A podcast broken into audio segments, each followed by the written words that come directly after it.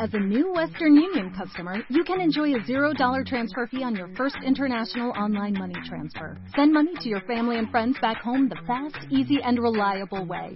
Visit westernunion.com or download our app today to get started, and your first transfer fee is on us. FX gains apply, not available for credit cards and transfers to Cuba. Services offered by Western Union Financial Services Inc. and MLS 906983 or Western Union International Services LLC and MLS 906985.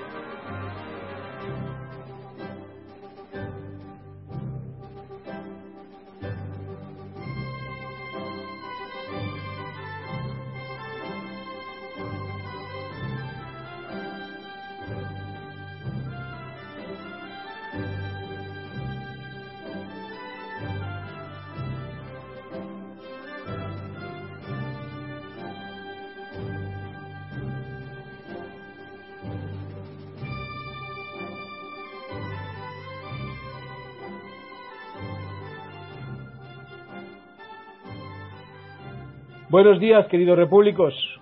Soy Baldomero Castilla y hoy es miércoles 12 de noviembre de 2014. Comenzamos un nuevo programa de Radio Libertad Constituyente en esta nueva etapa de, de la radio. Eh, eh, con nosotros hoy está Roberto Centeno, nuestro amigo Roberto Centeno. ¿Qué tal, Roberto? ¿Cómo estás? Muy bien, estupendamente. Y como siempre, aquí a nuestro lado, nuestro amigo y querido maestro Don Antonio. ¿Qué tal? ¿Cómo está Don Antonio esta Yo, mañana? eh, muy bien y sobre todo cargado de energía y de voluntad para denunciar, luchar por todos los medios, como es natural, eh, legales y morales, eh, luchar no solo contra los separatistas de Cataluña, eh, cuyo jefe Artur Mas ha tenido la jactancia de desafiar al, al Estado de que aquí está él y que él es el responsable de todos los delitos cometidos, sino que sino también para denunciar la cobardía criminal de Rajoy. Es decir, no se puede estar durante la jornada del domingo el Estado español no existió en Cataluña, no había Estado español. Eso es inconcebible, una dejación de funciones, una dejación de sobre- por parte del gobierno de Madrid.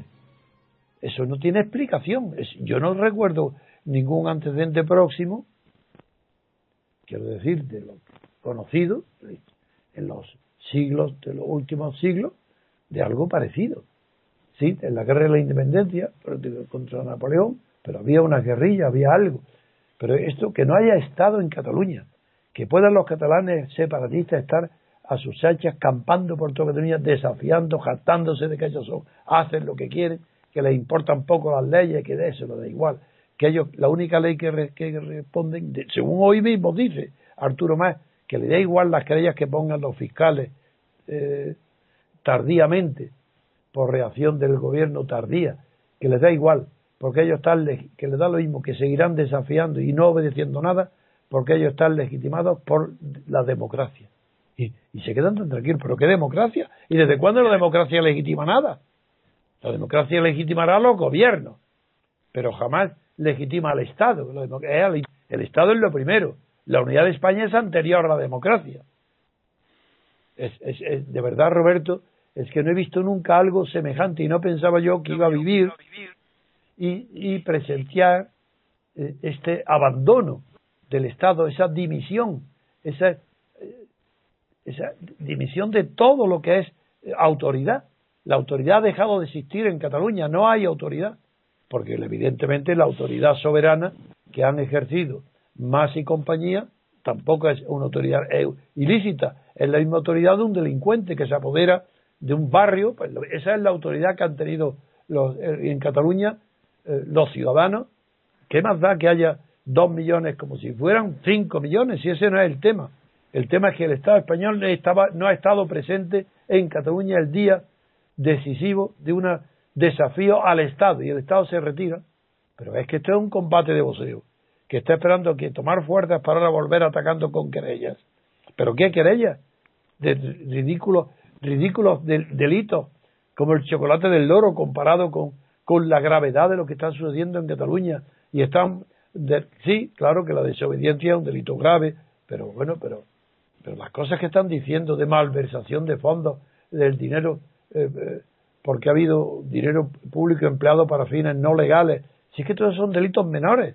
El, gran problema, que lo hemos denunciado aquí muchas veces, es la sedición. Ese es el gran problema, puesto que todo lo que se diga ahora, todos los delitos que la Fiscalía saque y que hoy Rajoy anuncie a, a las doce y media de la mañana hoy, anunciará que van a poner todo delito y que el Estado está reaccionando y que no puede reaccionar en el acto, todas las tonterías que diga y las memeces no tienen justificación ninguna, puesto que es una manera de esconder que todos los actos celebrados en Cataluña, es decir, todos los delitos de, de prevaricación, malversación y desobediencia, civil, y, todos esos son pasos necesarios y previos para realizar un delito muchísimo más grave, que es el delito de sedición. Un delito castigado cuando está cometido por la autoridad con 15 años de cárcel.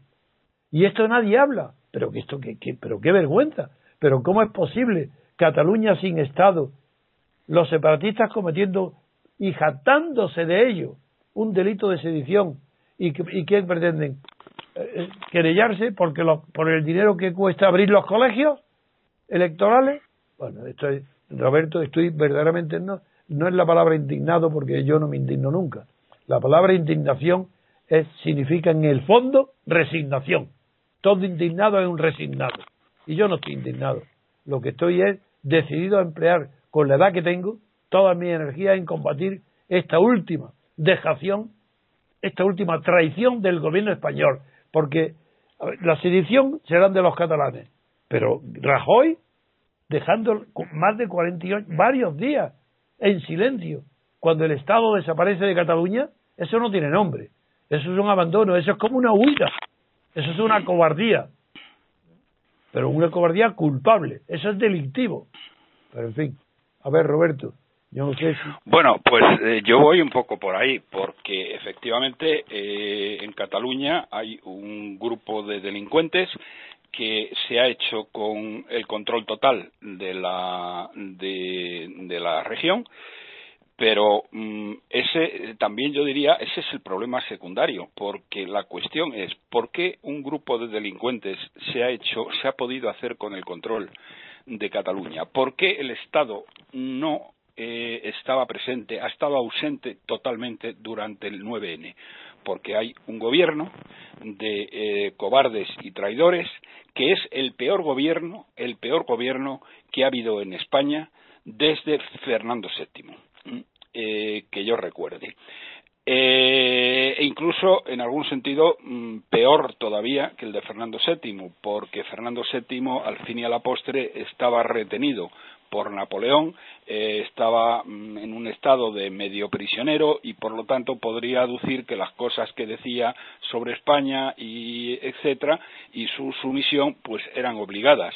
En este caso no es así, así que yo creo que es peor todavía. Por esa Pero razón, dicho esto, sí. No, que por esa razón yo he recordado que lo único que, que podría eh, compararse es lo que pasó en la guerra de independencia, eso a eso me refería. Sí, efectivamente, efectivamente. Pero es que yo creo que es peor. Pero mm, eh, continúo. Mm, el problema, el, problema esencial deriva de que ahora mismo eh, el señor Rajoy, su gobierno y el monarca, que ha estado silente también, total y absolutamente, en un tema básico como este y trascendental, no, eh, no están legitimados para continuar siendo ni gobierno ni monarca de España.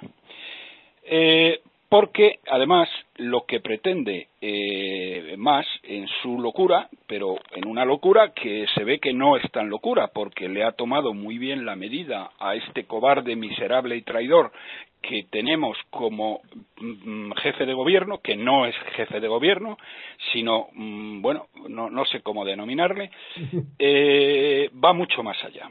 Vamos a ver, para que la gente lo tenga muy claro. Más no solamente pretende, no solamente pretende la independencia de Cataluña. Eso es lo primero, que considera que ya lo tiene en su bolsillo. Pretende también que España avale esa independencia y eh, le eh, consiga la entrada, su entrada en la, en la Unión Europea y en el euro. Que eso que lo haga España que le condone la inmensa deuda de más de que si se, se hubieran separado 60 millones. ¿Eh? 60 mil millones. No, no, eso, eso es la deuda que ellos tienen directa. Pero si un Estado se separa de otro, como en todas las, ah, todas que, que ha habido, tiene que responder de la parte alicuota de la deuda del país del que se separa. La deuda total de España, los llamados pasivos en circulación, son un billón eh, un billón cuatrocientos cincuenta mil millones de eh, euros. Bien. De esa deuda, el PIB de Cataluña es el 20% del PIB de España. Por lo tanto, le corresponde eh, cargar con el 20% de esa deuda de 1,4 billones de euros. Estamos hablando de 2 por 4, 8, 2 por unas 2, 280 mil millones de euros que Cataluña eh, tendría que, eh, de los que Cataluña tendría que responder. Bien, pues quieren no responder de eso, es decir, les hemos estado financiando durante años, años y años, ¿eh? y estos tíos no quieren responder de eso. O sea, primero quieren que España avale la, secesión y que, les, mm, y que seamos nosotros los garantes y los presentadores para que ellos entren en la Unión Europea y en el euro. Segundo, no quieren pagar los 280.000 millones de euros, ni por supuesto devolver los 37.000 millones de euros que este miserable y cobarde de Rajoy eh, les dio desde principios de 2012 para que no quebraran. Eh, entonces estamos hablando de más de 300.000 millones de euros. Esa es la segunda, la segunda cosa. La tercera cosa, quieren que España se convierta en una colonia económica de Cataluña. Quieren que les sigamos comprando a ellos los dos tercios, como hacemos ahora, los dos tercios de los bienes y servicios que fabrican, ¿eh? y que ellos tengan eh, derecho, mm, bueno, derecho prácticamente eh, de tratarnos exactamente como he dicho antes, como una colonia. Eso es lo tercero. Lo cuarto, es más grave todavía. Ellos, inmediatamente después que consiguieran la independencia, van a pedir la anexión de Valencia, de Baleares y de una parte de Aragón.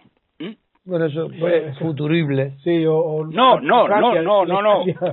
Perdona, Antonio, no es un futurible, eso es una cosa que ellos los, los secesionistas catalanes siempre la han tenido en mente. Lo que pasa que van, lo primero es lo primero, lo segundo lo segundo y lo tercero lo tercero.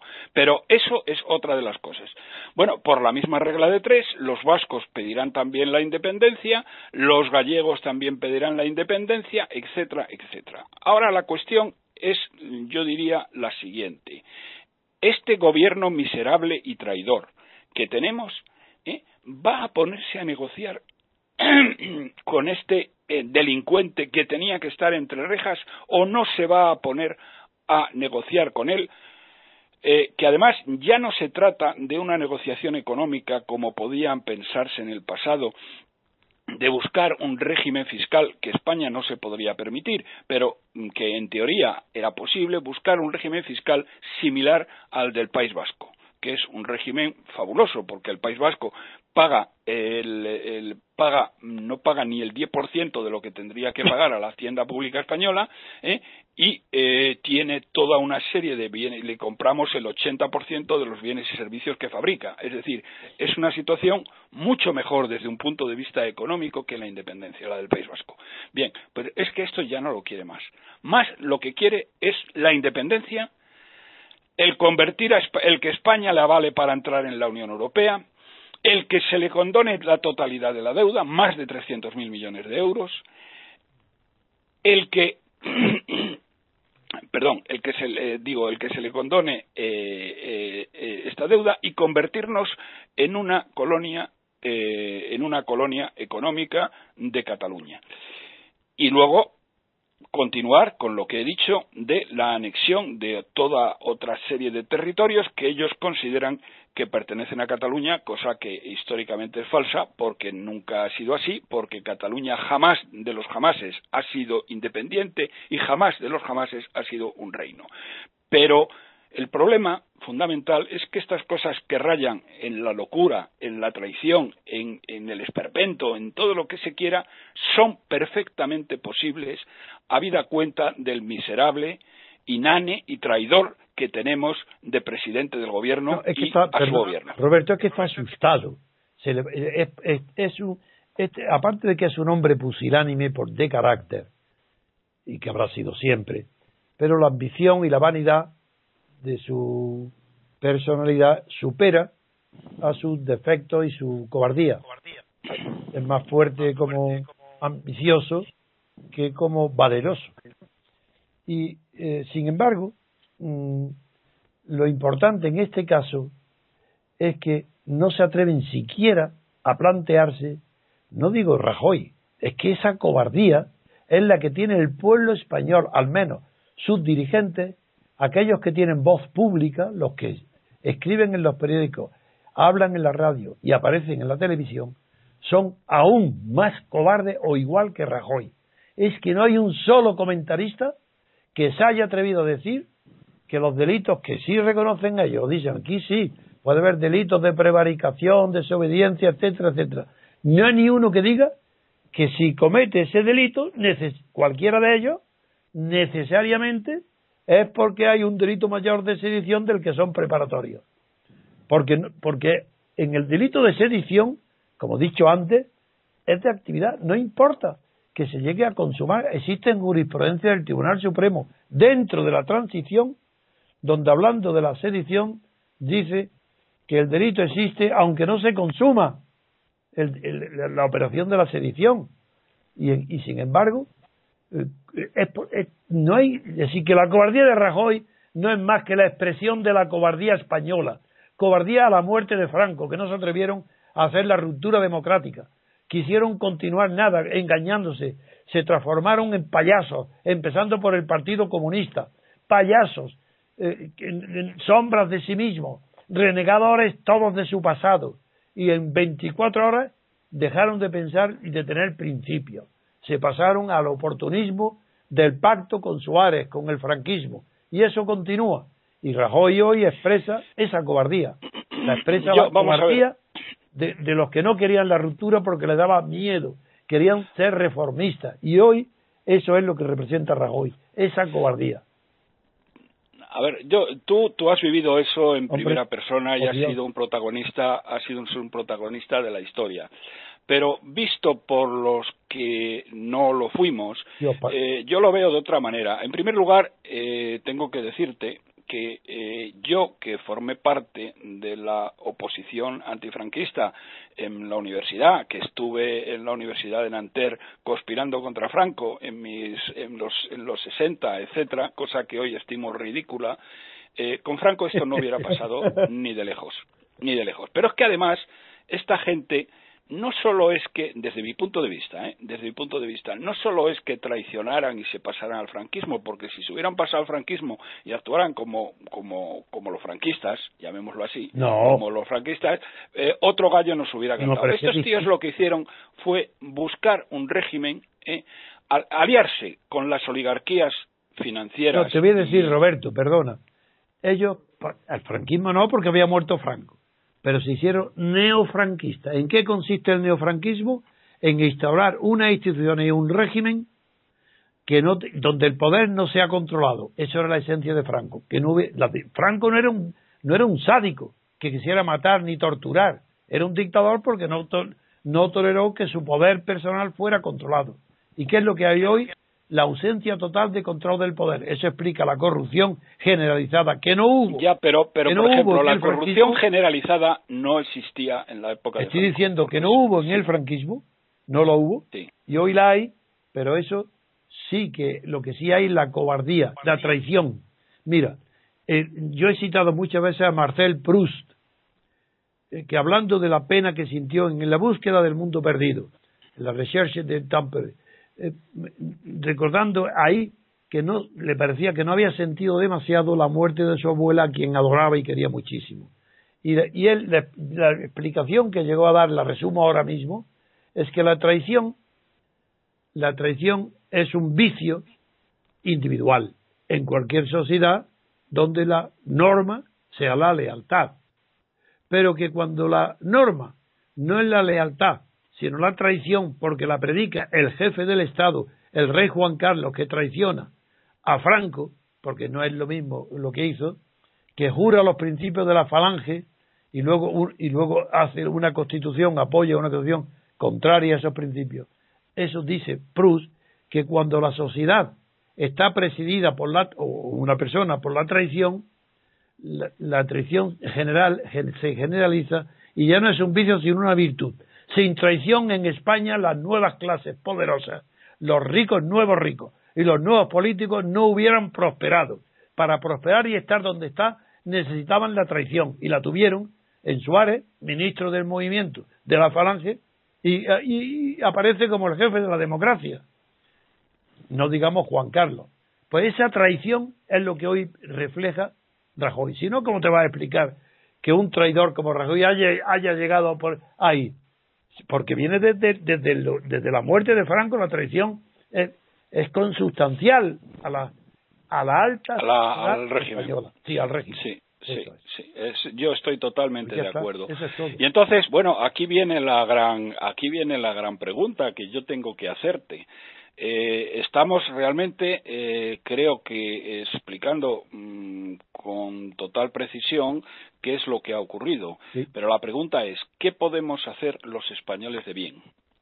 Bueno, eso es para para para para acabar, para destruir, porque eh, para que España sobreviva los partidos políticos de la transición, PP, PSOE y nacionalistas, tienen que ser destruidos.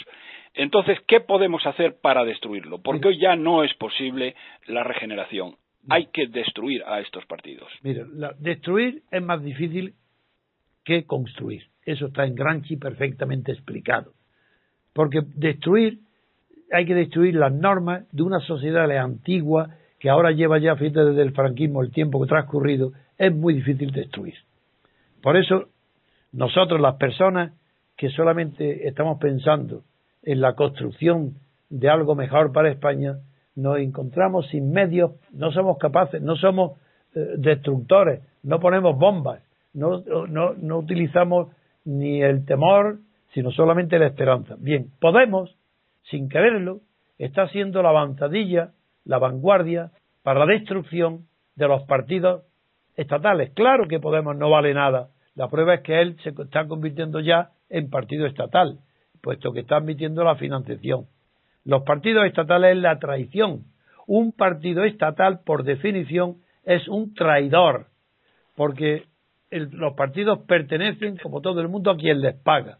Si el Estado está pagando al PP y al Partido Comunista, al PSOE y a todos, y a los catalanes, a todos, son traidores porque están, están traicionando además los catalanes al Estado que les paga.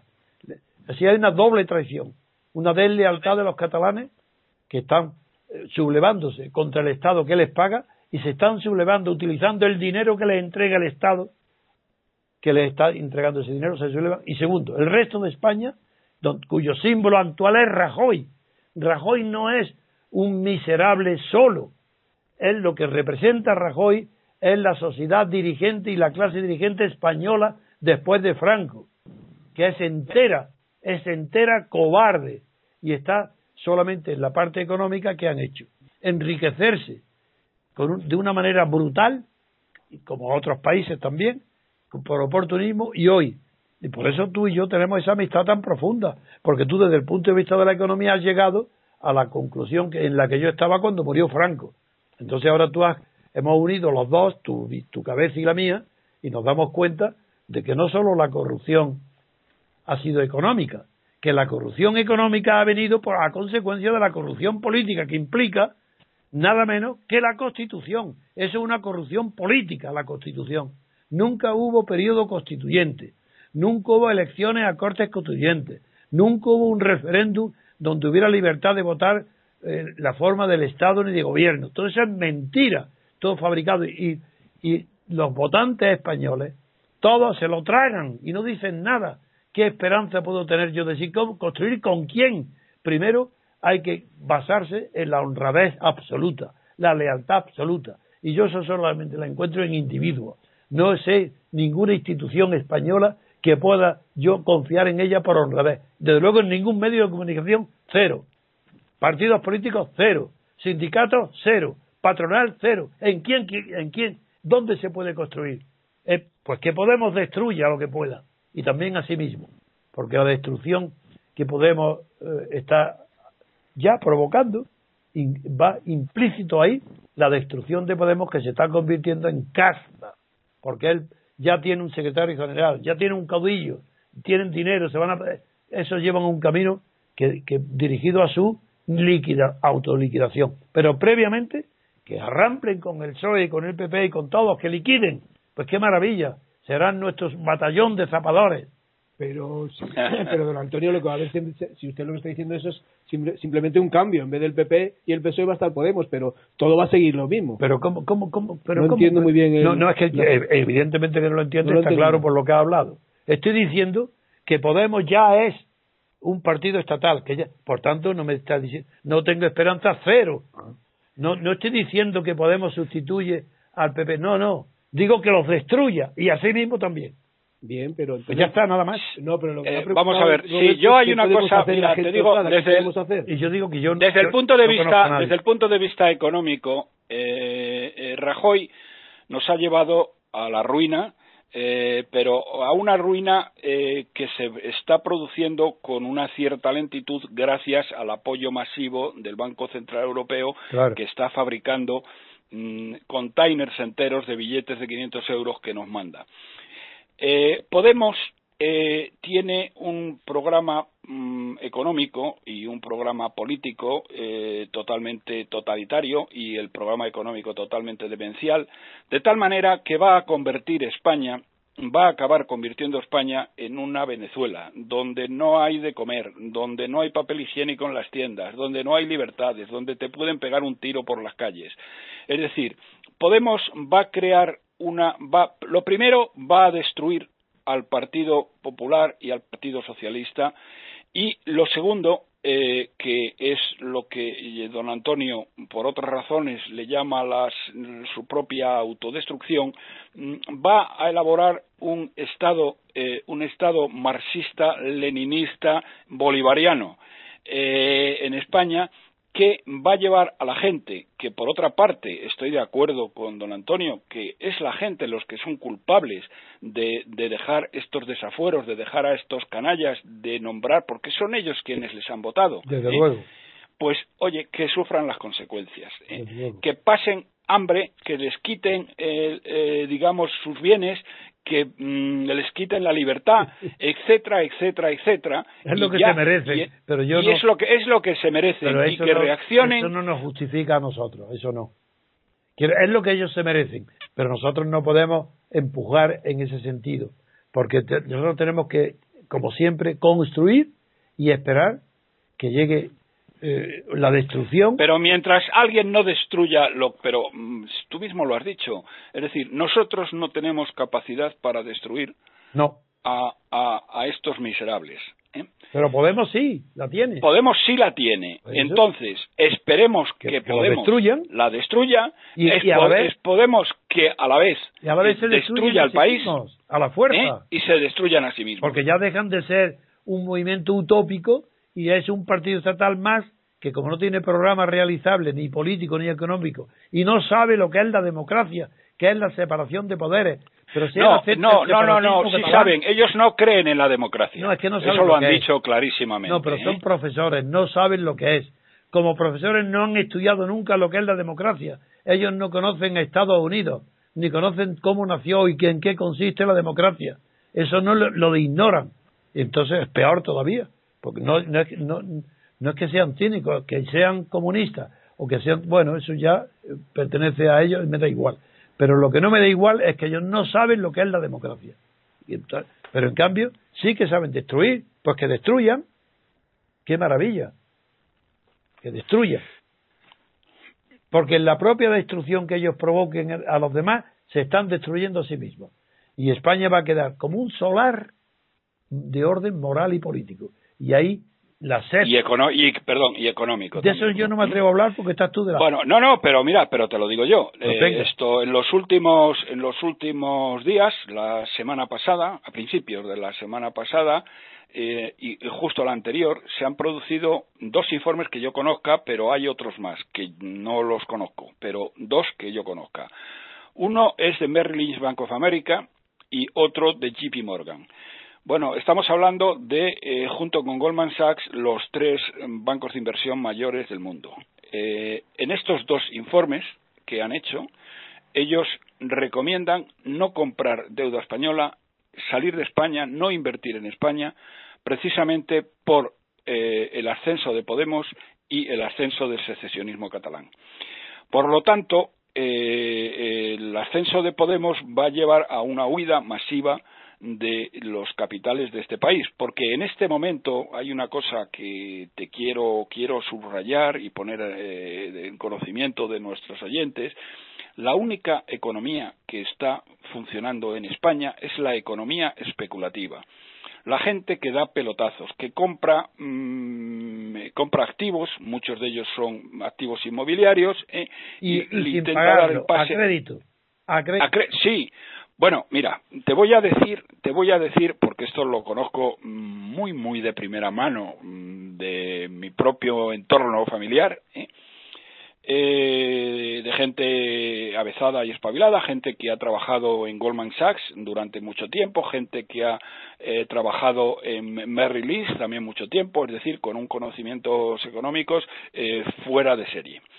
Bien, estas personas han montado eh, sociedades de capital riesgo en España y hacen operaciones de este tenor. Cogen a, Bankia, por poner, un, por poner un ejemplo concreto, y le compran un activo inmobiliario. Imaginemos un ejemplo también concreto, le compran un hotel ¿eh? que ha costado 60 millones de euros y se lo compran en 15 millones de euros. ¿Con qué dinero le compran, eh, ponen estos señores los 15 millones de euros? Con dinero que le presta el, que le presta Bankia. Mm, ¿Por qué hace esto Bankia? Lo hace porque de esa manera ¿eh? ellos sustituyen un activo, eh, digamos, un activo hundido que tienen en su balance, lo sustituyen por un préstamo que en principio van a cobrar. Bien, ¿y qué garantías toma Bankia para hacer este préstamo a estos especuladores?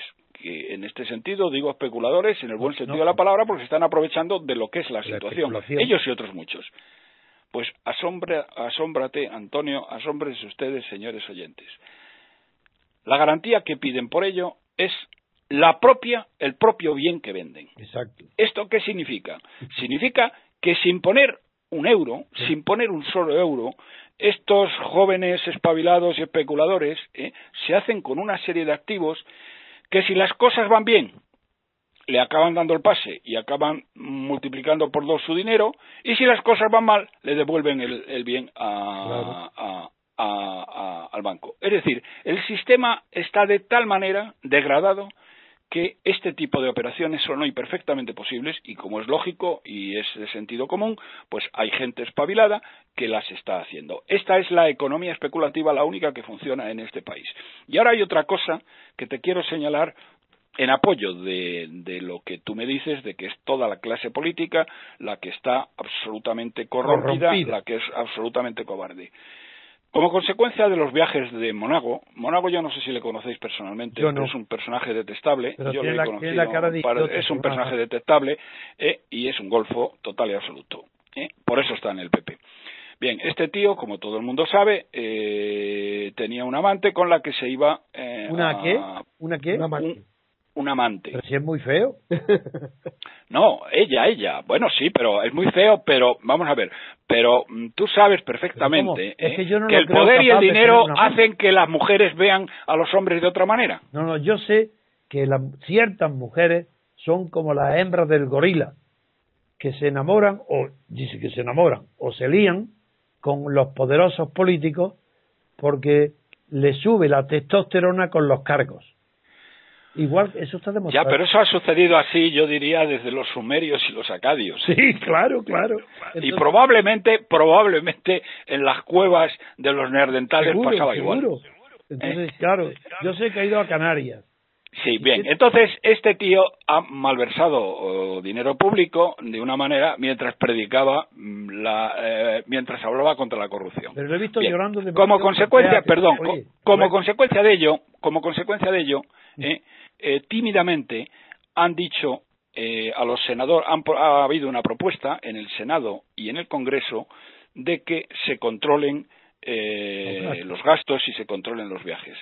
¿Qué han dicho los señores senadores y los señores diputados de este desgraciado país? Que ni de coña, ni de broma. Se han opuesto radicalmente a ser controlados en sus horarios de trabajo y en sus gastos. ¿Qué te parece? Me parece lo que te digo, que la corrupción de la España es de toda la clase dirigente. Pero de una manera y de una desvergüenza, porque fíjate que eso sucede ahora. Eso sucede anteayer. Es decir, eso no ha sucedido hace un año o hace dos, que podrían, bueno, podría llegar a, entenderse. Decir, no, no, es que nosotros somos los representantes de España y nosotros no nos controla nadie. No, es que en medio de esta oleada de corrupción han tenido la santa desvergüenza estos canallas que forman el Senado, estos miserables que forman el Congreso, de decir que a ellos no les controla nadie y que no están por la labor de que se les controle, ni que ni tengan que fichar, ni tengan que controlar su trabajo, por llamarle de alguna manera, claro, ni tengan que controlarle sus gastos, ni tengan que controlarle sus viajes. Por eso les llamo neofranquistas. Ahora, yo he visto bueno, en la televisión... Pero yo, el, hecho de que metas a Franco me da repelús, porque es que los, eh, ¿cómo se llamaban? Los procuradores de Franco no les pasaba eso, tenían que dar cuenta hasta el último chavo. Pero te estoy diciendo que la corrupción moral empieza con el post-franquismo, con Franco no hay corrupción moral, es una guerra civil, un dictador, general jefe de los ejércitos que vencen en la guerra civil y punto. Es una dictadura pero la corrupción moral arranca con la traición y la deslealtad. Y por eso he citado a Proust, porque la traición es propia de este sistema. No de Los franquistas no eran traidores, eran vencedores de una guerra civil. Estos son traidores a su juramento, a sus trayectorias. Y todos los que estaban en la oposición clandestina son los peores culpables, los mayores traidores de España Partido Comunista y PSOE son traidores y culpables ellos más que nadie, porque son los que han permitido, legitimado, con una pretendida oposición al franquismo, los robos y la degeneración actual. Ellos son los que los responsables. No, no, no, yo ahí, ahí no cederé. Por esa razón me pregunta, ¿qué podemos hacer? Nosotros podemos hacer tener siempre el ejemplo, las leyes, las constituciones. Yo he dedicado están mis libros, eh, de la, eh, tengo la constitución más perfecta, más, más, al día que hoy existe en el mundo. Y no porque lo diga yo, eso cualquier eh, teórico de, derecho constitucional lo sabe. Pero esperar que, ¿en quién confiar? ¿En qué personas?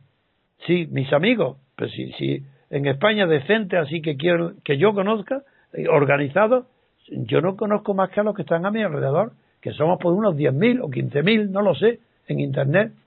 Los oyentes habituales pues están alrededor de los 10.000 diarios. Pero que con eso no podemos construir nada. Ciertamente. Pero, don Antonio, entonces, ¿usted qué le diría a la gente para que hiciera? Estoy diciéndole primero que no vote nadie nada. Eso, eso es lo que quiero. Primer punto, que no vote nadie, que no vote ni, ni siquiera a Podemos. Aunque ahora, eso lo de Podemos está de moda, pues que lo voten. Pero yo sé, y porque lo estoy diciendo de antemano, que Podemos va a ser un fracaso total, porque no saben, yo no pienso que sean ni siquiera comunistas como piensa eh, Roberto. Yo creo que esos no tienen ideología, quieren poder. La prueba es que de un día a otro van quitando de su programa todo aquello que les hacía parecer demasiado extremista y están día a día retirando para que parezcan tolerables. Eso es cierto, sí. Luego ahí ves que no tienen ideología ninguna, eso les da igual. Son unos oportunistas como los demás. Son hijos de lo que hay en España. son, es decir, los hijos de ellos Podemos es un producto de este sistema de corrupción. Nace de ahí, no rompen con él. ¿Qué ruptura hay? Si se presentan las elecciones, están fortaleciendo el sistema y la constitución. Nadie se reforma desde dentro. Ellos son reformistas porque se han agarrado las instituciones por oportunismo. Y está por demostrar la experiencia una vez en el mundo que una sola reforma, desde dentro de, de un régimen corrompido, se haya podido encontrar ninguna solución. Eso no ha existido jamás en la historia, nunca. Y Podemos no va a ser una excepción. Podemos nace corrompido porque, porque pretende la reforma. Otra cosa es que fuera partidario de que nadie votara, que fuera la ruptura, que paralizara con las acciones públicas que ellos tienen el manejo de las calles, paralizar la vida municipal, eh, de provincial, que paralizaran España. Entonces sí, podrían ser honrados. Pero tomando parte en las instituciones, cogiendo dinero de la, del Estado, aceptando los pagos del Estado, están corrompidos, nacen corrompidos. De ahí no nacerá nada bueno, pero pueden destruir por su demagogia. Sí, porque su demagogia no tiene freno. Pero ellos no son tontos, son listos porque van cada vez quitando aquello que choca más a la opinión pública. Entonces están... Efectivamente, eso es cierto. Y, ya, y nada más son unos oportunistas y bueno, pues que nos ayuden a barrer al PP y al PSOE. Y ellos no... Lo que sí digo una cosa, Roberto, para que no me entienda mal los que me oyen. Cataluña no se va a separar jamás de España, no podrá. Quieren hacerlo, no lo van a conseguir. Y dirá, pero ¿por qué tiene esa confianza? Si todo lo que se le puede poner desde Madrid está corrompido, no tiene fuerza, si son registradores de la propiedad, no son políticos. Lo digo porque la... No, hombre, no ofendas, no ofendas a los registradores de la propiedad. no, los puedes comparar, no los puedes comparar a, al señor de la barba. Roberto, es que es un, a un miserable de este calibre. Roberto, ha sido una, una expresión. Mi padre era registrador de la propiedad. Mi admiración hacia mi padre dura todavía. Así que no es, es una metáfora así, para decir que son burócratas, funcionarios, nada, que eso no es. Pero en fin, lo, lo que quería decirte es que los catalanes no podrán separarse de España porque la constitución material de España, a pesar de las apariencias, es más fuerte y más poderosa que la constitución formal del 78. Eso es una porquería de eso es un papel mojado. La prueba desde que nació. La prueba que es un papel mojado es que nadie la cumple. Pero no ahora, nunca la ha cumplido. ¿No dice un artículo de la Constitución que está prohibido el mandato imperativo? Bien, ¿por qué no? Entonces todas las leyes de este Parlamento, los 40.000, los 50.000 o el millón de leyes, porque aquí en España se cree que cuanto más leyes se hagan, mejor y es todo lo contrario. La calidad de un régimen político se mide en proporción inversa al número de leyes que necesite. Pero en fin, te digo que ahí puedes ver el ejemplo de que la Constitución no se cumple un solo artículo. Ese no lo cumple porque el Parlamento no hace más que votar bajo el mandato imperativo de cada jefe de partido. Segundo tema, la Constitución ha metido en la Constitución el sistema de elección proporcional. Pues bien, ¿qué quiere decir? Pues que no estamos representados. Tiene toda la razón, no el 15M, no, no esto, el 15M tiene más razón que Podemos. No estamos representados, eso lo digo yo. ¿Cómo vamos a estar representados si lo que está representado son los partidos políticos y el que no pertenece al partido político, ese no está representado. Y el que está pertenece no está directamente representado por su diputado, sino por los diputados de su partido. Y eso es antidemocrático, es, se llama oligarquía de partidos, tiene un nombre en la ciencia. Y ahí está que no estamos representados. Tercero, ¿acaso hay separación de poderes? Pero ¿quién nombra? No, no, no se trata que el legislativo tenga poder. El, legislativo no tiene poder ninguno. Y el judicial tampoco. ¿Quién tiene el poder? Exclusivamente el ejecutivo, el gobierno, porque el gobierno, el que está en el gobierno, los partidos estatales, son los que nos hacen las listas de diputados. Al hacer las listas de diputados, son ellos los que tienen el poder del legislativo, porque el legislativo, los elegidos diputados, lo hacen con el compromiso de nombrar jefe de gobierno a quien lo ha puesto en la lista. esa corrupción política y moral es tan grande que eso nadie le da importancia. Esa corrupción es superior a la corrupción económica. Y la corrupción económica no es más que una mera consecuencia de esa corrupción política y moral. No hay constitución española y nunca la ha habido porque no hay constitución si no hay separación de poderes.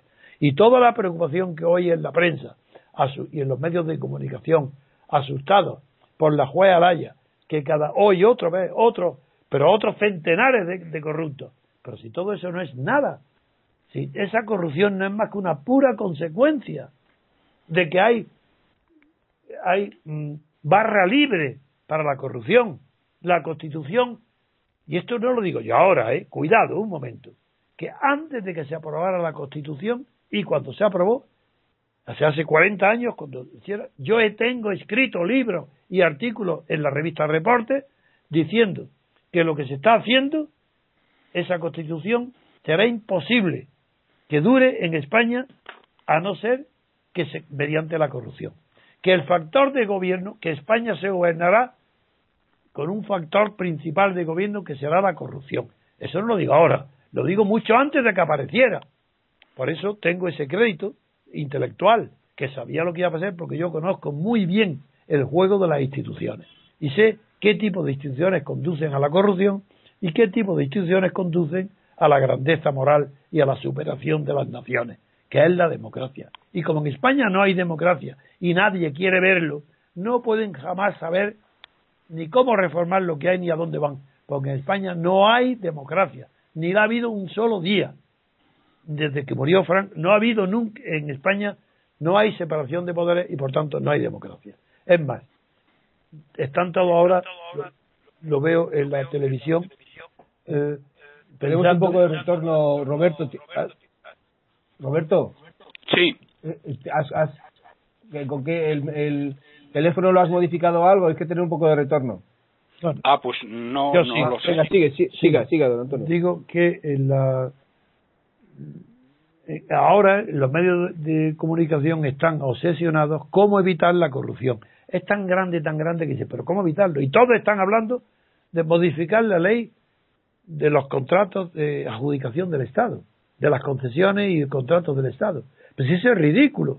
Eso me acuerdo del chiste que corrió mucho durante la Guerra Mundial, yo era un niño, me hizo mucha gracia, de Otto y Fritz, que era la pareja de que se contaba en los chistes alemanes bajo el nazismo, en el que Otto le confiesa a su amigo Fritz que está muy preocupado porque ha descubierto que su mujer lo engaña y, su amigo le dice, pero ¿cómo es eso que te engañas? Sí, sí, la he sorprendido en el sofá. Y le dice, te pido consejo. Y le dice, bueno, pues mañana hablaré contigo, voy a pensarlo.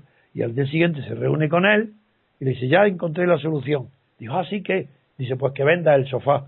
Bueno, es exactamente es lo que pasa en España con la corrupción. Contrato de trabajo, no señor, separación de poderes. Sin separación, es más, vuelvo a acordarme de Susan Ackerman, quien la principal especialista mundial en el tema de la corrupción. Y en, la famosa conferencia en el Instituto de Moscú, el, Instituto Tate, dijo que la causa, el 99%, lo dijo así, de la corrupción es debida exclusivamente a dos factores. El primero, al sistema de elección proporcional de listas de partidos en lugar de diputados de distrito. Segundo, a sistemas de poder de residuo autoritario que son los presidentes del gobierno que nombran a los parlamentos. Esas dos causas es lo que señaló en aquella célebre conferencia. Cuando yo lo tengo escrito ese, eso mismo 40 años antes. Bien, pues nada más, Roberto, quiero decirte que claro, que yo que la confianza mía, que es lo que voy a concluir en que Cataluña no se va a separar, es porque creo que la constitución material de España supera a la constitución formal del 78. La constitución material quiere decir la unidad de España. La unidad de España está constituida de tal manera por la historia, por la población, por la geografía y por el sentimiento mayor y dominante, eh, hace imposible que yo estoy convencido que jamás llegará Cataluña a conseguir lo que pretenden los separatistas. Eso jamás.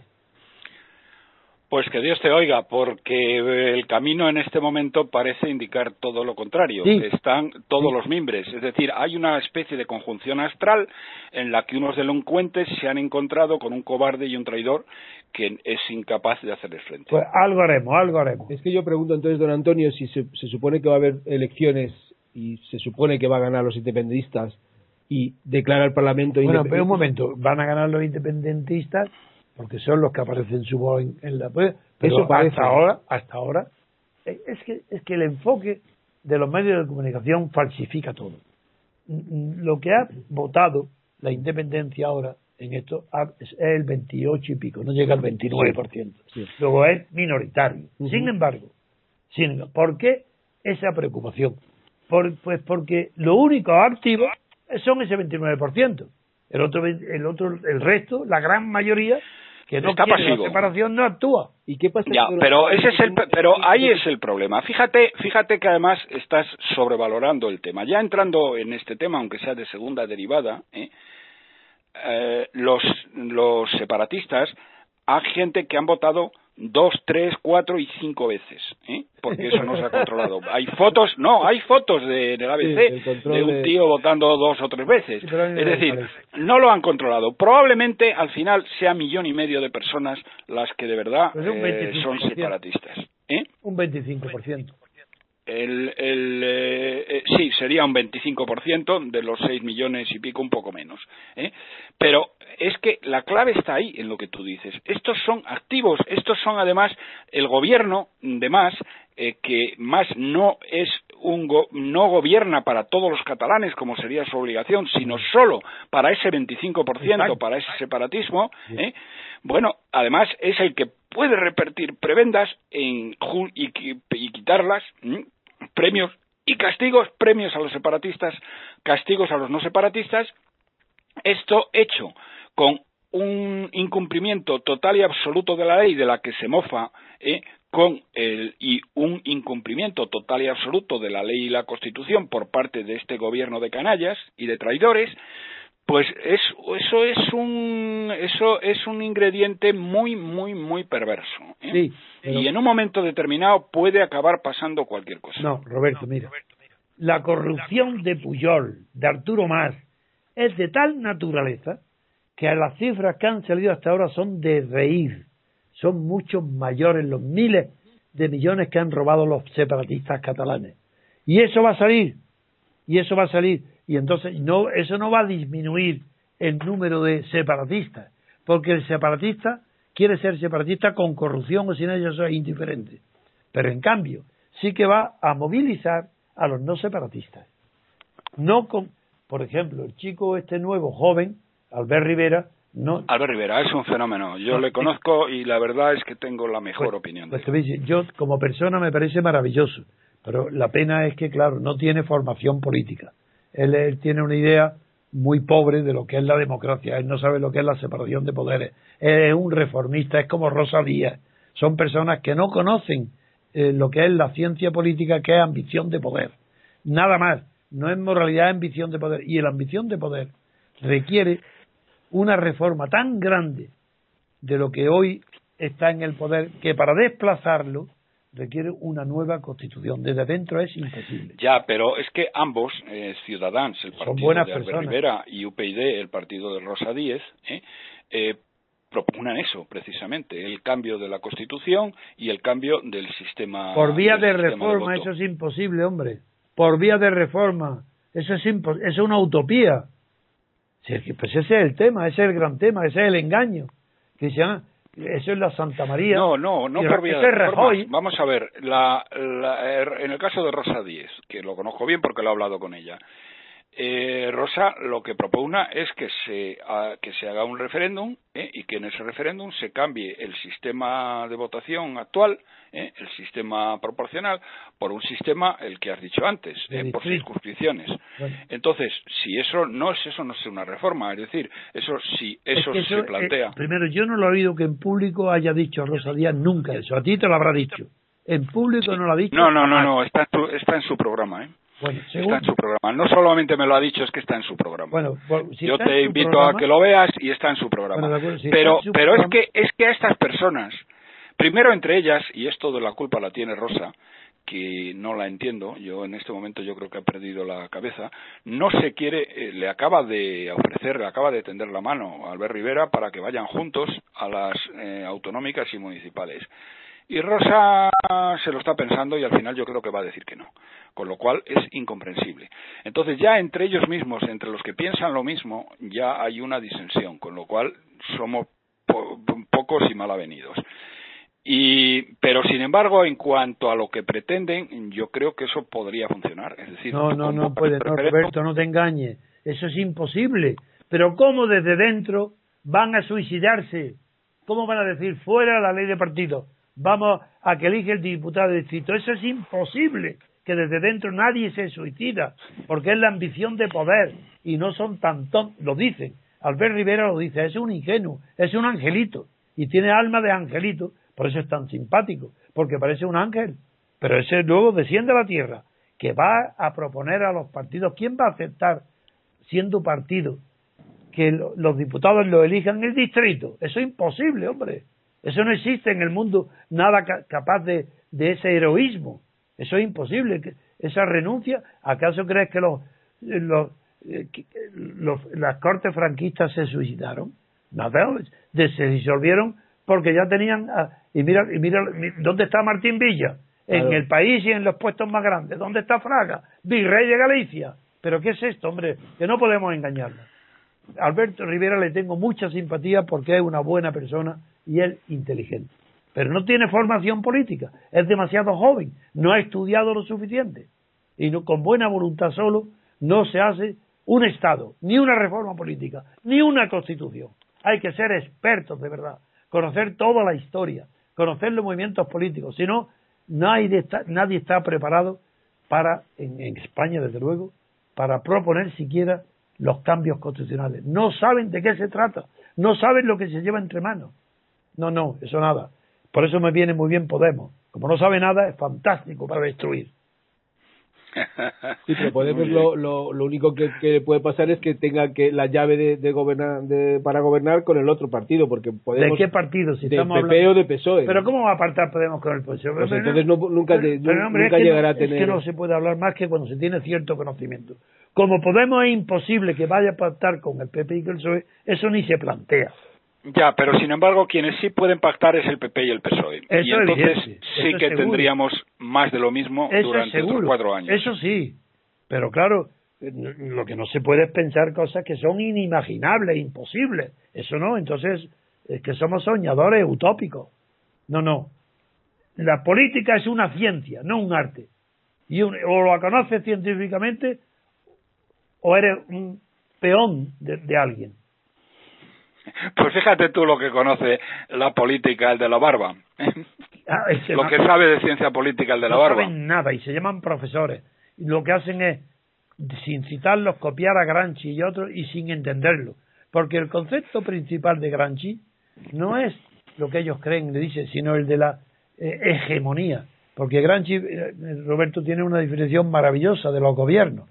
Dice que un gobierno es dictadura más hegemonía. Y es verdad, porque un, gobierno es la fuerza, es la policía, es la dictadura, sea Estados Unidos, cualquier democracia. ¿Y qué tiene de qué, qué es lo que añade más a la, a la fuerza bruta del gobierno? La hegemonía. ¿Qué es la hegemonía? La hegemonía cultural, las ideas dominantes en la sociedad. Esa es la hegemonía. Por eso los partidos que conquistan la hegemonía pueden llegar al poder. Pero estos Podemos ni siquiera conocen el pensamiento de Gramsci. Si es que son unos ignorantes, profesorcillos de la universidad, que ni siquiera han estudiado la ciencia política. Pero ¿cómo se puede ser profesor de la universidad declarándose comunista? Ya, entonces el comunismo no es científico. eso ni siquiera Carlos Marx, que fue un genio de verdad, uno de los hombres más importantes de la historia del pensamiento, ni siquiera Carlos Marx se atrevió a incorporar al régimen comunista, ni siquiera al comunismo de Estado, ni la dictadura del proletariado, dentro de, un sistema de valores incompatibles con la ciencia política. Y por eso, en el programa de Gota, en unas pocas líneas, tuvo Carlos Márquez decir que la dictadura del proletariado tenía que aprovecharse del Estado que ya existía para revolver contra la clase dominante burguesa, que era la propietaria hasta ahora del Estado, revolver los mecanismos del Estado para destruir la burguesía. Pero el propio Marx se dio cuenta que la ciencia política que él había estudiado en la filosofía francesa, del mismo modo que tú sabes, como economista, que la economía de Carlos Marx procede fundamentalmente de la inglesa y sobre todo de Ricardo. Pues bien, sí, efectivamente. Así como tú eso lo conoces bien, te digo, sí, de los clásicos. Quien no conoce de verdad la ciencia política no tiene nada que decir. Por ejemplo, De Gaulle hizo una reforma de la Constitución, pero esa reforma la hizo a propósito de la guerra con Algeria. Si no hay levantamiento, si no está apoyado en el ejército, De Gaulle no tiene fuerza ni tiene capacidad, el propio, siendo De Gaulle, para reformar las instituciones de la Cuarta República. Tuvo que hacerlo con el ejército, con el apoyo del ejército a consecuencia que estaba levantado a consecuencia de la guerra de Algeria. Y luego, cuando el mayo francés es la juventud, no la de Podemos, pero podemos compararlo, un movimiento social revolucionario, el de Convendi, comunista, que a propósito, a estos movimientos comunistas de extrema izquierda, Lenin le llamó enfermedad infantil del comunismo. Efectivamente, así es. Bien, bueno. Pues eh, eh, a esta enfermedad, este Podemos, que es una enfermedad infantil del comunismo, que pero renunciarán al comunismo, te puede estar seguro. Dirán que no, ellos no son comunistas. Y renunciarán a Venezuela. Dirán que no. Si eso, todo eso les da igual. Son puros oportunistas. Bueno, pues lo que quiero decir con el resumen de todo lo que digo es que ni Cataluña se va a separar, porque la constitución material de España, el juego del poder en España es superior al juego de poder dentro de Cataluña, el de España. Eso que tú estás diciendo, Freixenet o las pérdidas de dinero, todo lo que sería accidental comparado con la idea, sin embargo, pasa a ser esencial cuando las ideas están corrompidas. Y en eso aparece el dinero. Y en la, en la lucha del dinero, los argumentos tuyos de hoy son también los que van a triunfar para evitar la separación de Cataluña.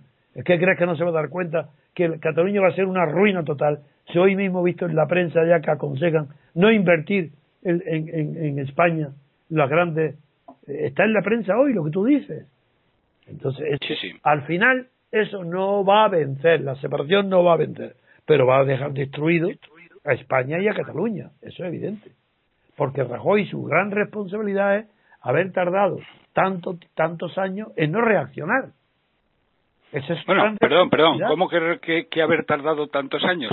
¿Es que piensas por algún momento, por un solo segundo, que este, este, este Mindundi, este eh, cobarde va a reaccionar en algún momento? pienso que no. ¿Eh? Pero ya verás tú lo que estará, lo que estará diciendo ahora. No, ¿eh? pero es que yo utilizo, creo, el idioma español muy bien. Creo que cuando digo ha tardado tanto, suponte que ya hubiera, estuviera fuera. Rajoy terminado fuera, no está lo mismo. Seguiría siendo válida la frase, ha tardado tanto que ya no vale. Yo hablo español. Sí, pero vamos, él no va, él no va a cambiar. Pues claro que no. Va a seguir. Pero ¿cómo que no? es su carácter. Mm. Él, él seguirá hablando para enseñar la lengua, nada más. La suya, no, no la lengua española. Sí. Muy bien, muy bien, Roberto. Pues, muy bien. Eh, llevamos ya una hora de programa más o menos. Que, pues bueno, muchas gracias por tu intervención. ¿Qué tal? Pues, que ya nos veremos la semana que viene. Muy bien, y tendrán, tendrán noticias mías porque hablaremos por teléfono pronto. Por supuesto, por supuesto. Vale, muy bien. De acuerdo. Venga, un abrazo a los dos. Hasta pronto. Gracias a los oyentes y hasta el próximo día.